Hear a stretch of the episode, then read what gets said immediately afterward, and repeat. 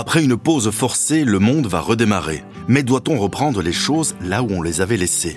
Refaire comme avant N'est-ce pas l'opportunité de changer, d'améliorer, d'innover, d'inventer, de repenser les choses, chacun à notre échelle, dans notre entourage, ville ou quartier, famille ou entreprise, avec nos moyens, nos idées? Bref, n'est-ce pas plus que jamais le moment d'avoir des projets, de beaux projets? PNV présente les beaux projets. Dans les beaux projets avec Luana, nous avons euh, sillonné la Belgique à la recherche de projets initiés par ou pour des jeunes. Des jeunes fonceurs, idéalistes, rêveurs, entrepreneurs, des enthousiastes envers et contre tout qui ne se laissent pas contaminer par la morosité, le scepticisme. Ah, c'est beau ce que tu dis. Merci, bonjour Luana. Bonjour Cédric. Alors, de quel beau projet va-t-on parler aujourd'hui? On va parler de Tada. Tada Ça sonne un peu comme quand on annonce une belle surprise. Oui, Tada, c'est l'anagramme de Toekomst, atelier de l'avenir, et c'est une belle surprise. Il est temps de se lever, on a des rêves à soulever. Il est temps de se lever, Tada va bientôt commencer. Il est temps de se lever, il y a des métiers à explorer. Il est temps de se lever, nos rêves sont prêts à éclater, oui, éclater. Toujours oser rêver. Il est temps de se lever, Tada va bientôt commencer, il est temps de se lever, il y a des métiers à explorer, toujours oser rêver et jamais abandonner. On dirait un hymne qui donne envie de se lever le matin. Oui, et le samedi matin.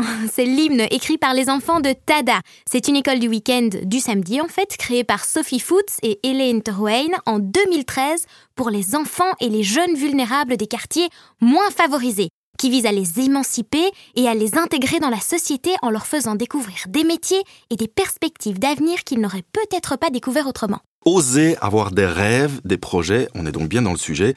Et comment euh, Sophie Foods a-t-elle eu euh, elle-même ce projet d'école du week-end? Bah, j'ai travaillé avant au Parlement européen et là, euh, lors d'une conférence sur les meilleures pratiques en Europe euh, pour euh, Informal Education for Disadvantaged Youth, j'ai découvert l'initiative de TADA qui existe depuis 25 ans aux Pays-Bas comme une meilleure pratique en Europe. Et voilà, j'ai été inspirée, euh, j'étais un peu... Euh, euh, naïf, optimiste, entrepreneurial, euh, folle à l'époque aussi. Je me suis dit, voilà, essayons ça à, Bruxelles, en Belgique. Voilà, j'ai quitté mon job et on, a essayé de, mettre ça sur pied. Les folies sont les seules choses qu'on ne regrette jamais d'avoir faites. Ah Cédric, tu aurais pu inventer ces mots dans ton cœur. Oui, mais alors il aurait fallu que je m'appelle Oscar Wilde, euh, puisque je paraphrase évidemment cette phrase, et on peut interpréter folie par rêve, projet, oser ses rêves, ses projets. Oui, oser, c'est ce que les jeunes font tous les samedis grâce à cette belle initiative. À Bruxelles, ce sont près de 1300 jeunes socialement vulnérables, âgés entre 10 et 14 ans, qui sont coachés de façon intense depuis plusieurs années dans les écoles du week-end et au sein de son réseau d'anciens élèves alumni, Tada propose donc des activités parascolaires dans des antennes à Saint-Josse, Molenbeek, Anderlecht et Schaerbeek. Le but, c'est que les enfants puissent élargir leurs perspectives d'avenir, découvrir des choses qu'ils n'ont pas l'occasion de découvrir à la maison ou à l'école, développer leur sentiment d'appartenance à la société, en tout cas leur envie d'y contribuer d'une manière positive et à leur manière, développer chez eux ce qu'on appelle des compétences horizontales, sont des compétences qu'ils vont pouvoir utiliser partout et euh, tout le temps, indépendamment du métier qu'ils découvrent. Par exemple, le fait de travailler en équipe, le fait euh, d'oser, le fait de savoir euh, qu'on peut rater et réessayer, se relever, le fait de persévérer. Voilà, c'est toutes des choses qu'on développe au sein de nos ateliers. Et aussi, euh, très important, le fait qu'à travers les ateliers qu'ils font tous les samedis, ils développent une confiance en eux, parce qu'on crée un espace bienveillant où justement ils osent, ils osent, euh, ils n'ont pas peur et euh, ils développent une plus grande connaissance d'eux-mêmes. Le programme se réalise avec l'aide de coachs comme Julia qu'on vient d'entendre, mais aussi d'intervenants et de partenaires extérieurs bénévoles. L'école du week-end, moi, j'aurais pas vraiment aimé à leur âge. Non, mais pour euh, ces enfants-là, c'est pas une école comme les autres. Moi, je préfère euh, parce qu'on s'amuse beaucoup, alors qu'à l'école, on travaille beaucoup.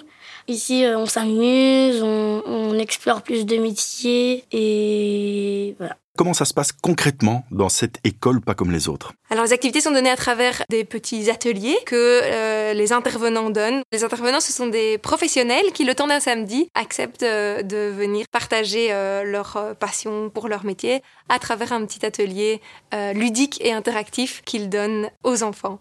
Julia est donc coach, hein, c'est ça? Oui, les coachs accompagnent les enfants tout au long de leur apprentissage pendant trois ans et ce sont eux qui font le lien entre les enfants, les parents et l'école. Et il y a aussi d'autres intervenants? Oui, des gens bénévoles qui viennent expliquer, raconter leur métier au travers des différents ateliers donnés le samedi. D'ailleurs, Sophie Foots, la fondatrice, nous l'a bien expliqué.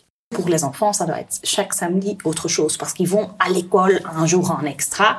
Donc ça doit être méga chouette, bien sûr. On invite des personnes passionnées, passionnées par leur métier, par leur secteur, et on les apprend à expliquer cette passion aux enfants. L'idée, c'est de, oui, de faire euh, découvrir les enfants, la société, les, les perspectives d'avenir sur le marché du travail, mais c'est aussi de leur motiver à apprendre, à trouver de la joie dans l'apprentissage, à trouver de la joie à, à parler à des gens d'une autre génération, d'un autre contexte, contexte culturel qu'ils n'allaient jamais rencontrer dans la vie quotidienne. Quels sont les métiers qu'ils découvrent pendant ces ateliers? Infirmier, euh, on soigne les animaux et euh, on, on a vu aujourd'hui des poneys, des chiens, plusieurs choses et on s'est amusé. Donc vétérinaire. Oui, mais dans les ateliers, on parle chaque samedi de tous les métiers d'un même domaine. Cette semaine, nous avons appris, euh, c'était dans le thème soins des animaux. Euh, j'ai appris à faire des tours à un poney. J'ai appris aussi euh, comment les personnes malvoyantes faisaient avec un chien, comment le chien les guidait. J'ai trouvé ça chouette. Donc voilà, ce samedi-là, on a parlé des vétérinaires, mais aussi des hypothérapeutes, des éducateurs de chiens guides pour les personnes malvoyantes. J'ai découvert que les aveugles, comment ils exprimaient leur écriture, j'ai oublié comment ça s'appelle. Ils expliquaient avec les petits points là, en relief, comment ils montrent. Euh, les chiens, comment ils font par exemple pour les, les personnes malvoyantes ou aveugles. Les chiens, comment ils font pour le- les guider par exemple dans les escaliers ou dans les choses comme ça, qui est un peu dur. Et voilà, c'était chouette. Donc on fait euh, découvrir aux enfants un domaine dans son ensemble Exact, et en élargissant leur horizon, en leur donnant davantage de perspectives. et en leur faisant découvrir ben, la réalité des métiers. Avant, par exemple, je voyais des films et tout. Et dans les films ou dans des documentaires sur euh, les vétérinaires, dans ma tête, je me disais, euh, oui, c'est simple, il faut juste euh, piquer l'an- l'animal, ok, après il va bien. Mais là, ça s'est vraiment creusé dans ma tête, j'ai appris beaucoup de choses. Euh, en fait, un jour, on croyait qu'on allait faire la boulangerie alors que c'était euh, une surprise. C'était policier, bah, j'ai bien aimé ce moment-là. C'est clair, hein, rien ne vaut euh, finalement des exemples concrets pour ouvrir les yeux des enfants. Oui, et leurs yeux étaient grands ouverts et surtout pleins d'étoiles. Il y a beaucoup d'intervenants En tout, il y a déjà eu 7500 intervenants qui sont venus parler de leur métier au travers des ateliers. Un exemple qui est facile, je trouve, c'est le cours de droit. On va inviter des avocats, des magistrats, des policiers pour montrer aux enfants, un, comment ça fonctionne en fait, hein, notre système de droit en Belgique, à travers des jeux de rôle, pour que ça reste chouette. Ça commence par exemple avec un vol, et puis les enfants vont au tribunal, ils apprennent comment les juges et les avocats fonctionnent pour défendre le cas et pour prendre les décisions. J'ai fait une semaine sur euh, le- les juges et les avocats. On a fait deux semaines sur le graphisme, une semaine sur, euh, sur le thème de la police et trois semaines sur les vétérinaires. Il y a encore plein d'autres métiers, journalistes que malheureusement j'ai pas pu, mais quand même c'était chouette. Mais dommage, quel beau métier journaliste. Ah Non. non, je, je vais pas te contredire, Cédric. Tu pourrais toi aussi peut-être aller parler de ton métier aux enfants. Mais avec plaisir, et qui sait, hein, susciter des vocations. Et c'est aussi un des buts de Tada, de les aider à choisir une voie, à savoir quoi faire plus tard. Il y a encore beaucoup de métiers que je peux découvrir que je connais pas, mais pour l'instant les métiers que j'aimerais le plus faire seraient vétérinaire ou docteur ou aussi architecte parce que j'aime beaucoup dessiner. Je m'imagine avec euh, un tablier, une feuille, un crayon euh, dans la paume de ma main en train de- d'imaginer une maison. Euh, moi, dans 20 ans, je m'imagine avec beaucoup d'enfants, avec un travail et une bonne maison. Vu que j'aimerais vivre dans la campagne, bah, j'aimerais euh, être infirmière. On a aussi parlé d'alumni. Ce sont quoi des étudiants diplômés? Oui, c'est ça en fait, c'est le réseau des anciens élèves de Tada qui continue d'accompagner les enfants par la suite dans le cadre du programme Tada for Life. Tada for Life, c'est le réseau de- des anciens élèves. Ça commence du moment qu'ils quittent Tada, les écoles de week-end. hein. donc, c'est la fin de la première secondaire jusqu'à 18 plus. Hein.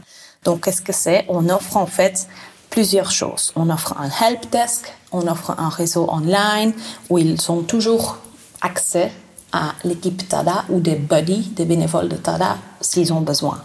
On offre pour ceux qui, qui ont du mal à l'école des homework spots où ils peuvent venir étudier dans le calme parce que souvent ils n'ont pas de place pour ça dans leur environnement familial. Et on offre aussi parfois de l'accès à des activités intéressantes ou chouettes qui sont souvent organisées par des partenaires à nous. Bonjour Imran, vous êtes donc alumni. Ça veut dire quoi concrètement Alors moi, mon, rôle, euh, c'est tout simplement de donner l'exemple. Euh, par exemple, il y a une année où j'ai fait helper, et helper, c'est tout simplement de venir aider le prof, ou le, plutôt euh, celui qui gère un peu la classe, pour venir montrer aux élèves, voilà, partager mon expérience, de dire voilà moi ce que j'ai fait et cette activité, qu'est-ce qu'elle peut vous rapporter plus tard. Pourquoi vous faites ça, Imran, à 19 ans moi, c'est une vocation, on peut dire, de, de, de, vouloir venir aider les autres, de donner un certain exemple. J'aime bien être devant une classe et j'en garde euh, de très beaux souvenirs. Et ça vous a aidé pour la suite? Oui, clairement. C'est, euh, ça m'a montré, en fait, j'ai gagné déjà beaucoup plus confiance en moi. Et ça m'a montré à quel point j'aimais bien entreprendre et, euh, et manager les équipes. On a eu différents entrepreneurs qui sont venus, dont le plus jeune de Belgique, il s'appelait Hassan Al-Hilou. On l'a vu lui, c'était, j'ai vu que j'étais vraiment très, très intéressé par ce métier-là. Je posais plein de questions et du coup, c'est ce qui a fait en sorte que je me suis dirigé vers l'économie. Quels sont vos projets bah, actuels? Alors, mon projet, d'ailleurs, je l'ai, euh, je l'ai à peu près concrétisé, c'était d'ouvrir une ASBL. J'ai voulu donner la chance aux jeunes artistes de venir s'exprimer devant une classe et de donner leur connaissance en chant aux plus jeunes. Merci beaucoup Imran, puis bravo pour tout ce travail en ASBL et puis ce travail également d'ambassadeur et de alumni. Alors on aimerait également savoir ce que Bruno Humbeck, psychopédagogue, éminent même psychopédagogue, pense de l'importance et de l'intérêt d'une telle initiative sur, ben, sur l'éducation des enfants. Bonjour Bruno. Bonjour. C'est un âge essentiel parce que c'est celui pendant lequel on va construire quelque chose de terriblement important, c'est l'envie de grandir, l'envie de devenir adulte. Et c'est pour ça qu'il y a quelque chose de vraiment euh, bah, qui devrait être généralisé, hein, le mentorat, c'est-à-dire mettre à disposition des élèves des adultes qui ont eu du plaisir à grandir, qui ont réussi dans leur secteur d'activité, qui se sont simplement épanouis et qui me donnent envie de me déployer moi-même dans cette durée pour grandir. Et du coup, c'est un bon complément euh, à l'éducation scolaire ou familiale Ah, c'est génial, parce que vous aurez un cercle vertueux qui va se mettre en place. Des cercles vertueux d'estime de soi. C'est une estime de soi qui va me permettre d'oser agir, d'oser faire des choses, d'avoir envie de faire des choses, parce que plus je vais faire des choses, plus j'ai des probabilités de voir des réussites. Et en cas d'échec, bah, je vais être capable de relativiser parce que j'aurai réussi d'autres choses. Un enfant qui rêve, c'est bien. Un enfant qui a des projets, c'est encore mieux. Avoir des projets très concrets, ça va le marquer à vie. Alors c'est transformer ses rêves en projets. Il faut, il faut vraiment euh, pouvoir rêver. Un projet, c'est quelque chose qu'on va poursuivre constamment en ayant toujours le sentiment qu'on se rapproche de sa réalisation complète. Et c'est ça le principe. Un enfant qui observe un adulte et qui a envie de le suivre, bah, c'est un enfant qui s'inscrit durablement dans un projet qu'il va porter tout au long de sa vie. Et c'est comme ça, paraît-il, qu'on devient des adultes. Et c'est comme ça, paraît-il, qu'on a envie d'avoir encore des projets. Merci beaucoup, Bruno Humbeck. Je rappelle, vous êtes psychopédagogue. Merci. Louana, j'imagine qu'un tel beau projet est encore amené à se développer. Tout à fait. En 2013, le projet a commencé ses activités avec deux classes, un peu moins de 50 élèves au total. Et depuis cette année scolaire 2020-2021, il y a près de 700 enfants qui vont chaque semaine à l'école du week-end. Et près de 600 anciens élèves sont toujours coachés. Et l'impact indirect de l'école du week-end est aussi devenu de plus en plus important au fil des années. De nombreuses personnes touchées par le projet font à leur tour quelque chose en faveur des jeunes socialement vulnérables et lancent des initiatives similaires. Ben oui, les belles initiatives sont contagieuses. Et sur tous les plans, car c'est à la fois un projet qui en inspire d'autres similaires, mais surtout qui aide les enfants à s'épanouir et avoir leur propre projet pour l'avenir, pour le monde d'après. Après le Covid-19, je veux reprendre ma vie normale. Je veux que les frontières s'ouvrent pour voyager et voir mes grands-parents. Je voudrais passer mon CEB normal, ne plus porter le masque. Je voudrais aussi être comme avant, euh, au lieu d'être en demi-groupe, bah, avoir tous euh, mes amis d'autres écoles aussi. Et je remercie Madame Julia et les autres intervenants pour euh, tout ce qu'ils nous ont fait. Et bonne chance à tous. Voilà, ça c'est une jolie lettre de Salma, une petite élève qu'il a écrite à l'attention de sa coach Julia. Mais on ne pouvait rêver plus belle conclusion qu'avec cette lettre. hein. En effet, et encore chapeau et merci à Sophie Foots, la fondatrice de Tada, Julia et tous les autres coachs, les intervenants bénévoles, les autres alumni et tous ceux qui contribuent à réaliser et à faire vivre jour après jour ce beau projet. D'ailleurs, merci à Bruno Humbeck et à Imran. Et on souhaite à Salma et Nassim d'avoir une belle vie pleine de beaux projets. Voilà, notre podcast touche à sa fin. Trouverez les adresses utiles sur notre site et en attendant de nous retrouver avec notre prochain beau projet, nous espérons que celui-ci vous aura inspiré et vous aura aussi donné envie de vous lancer dans les vôtres. Si vous aussi vous avez des projets ou si ça vous a inspiré, lancez-vous. PNV soutient des initiatives depuis plus de 100 ans avec les conseils et la protection nécessaires. Tant que vous aurez des projets, nous serons là pour les assurer. Merci Luana. Merci Cédric, Euh, et tu n'oublies pas d'aller parler de ton beau métier de journaliste un de ces samedis. Hein Avec plaisir, on ira ensemble d'ailleurs et en attendant, ben, en route pour le prochain beau projet. PNV, allons de l'avant.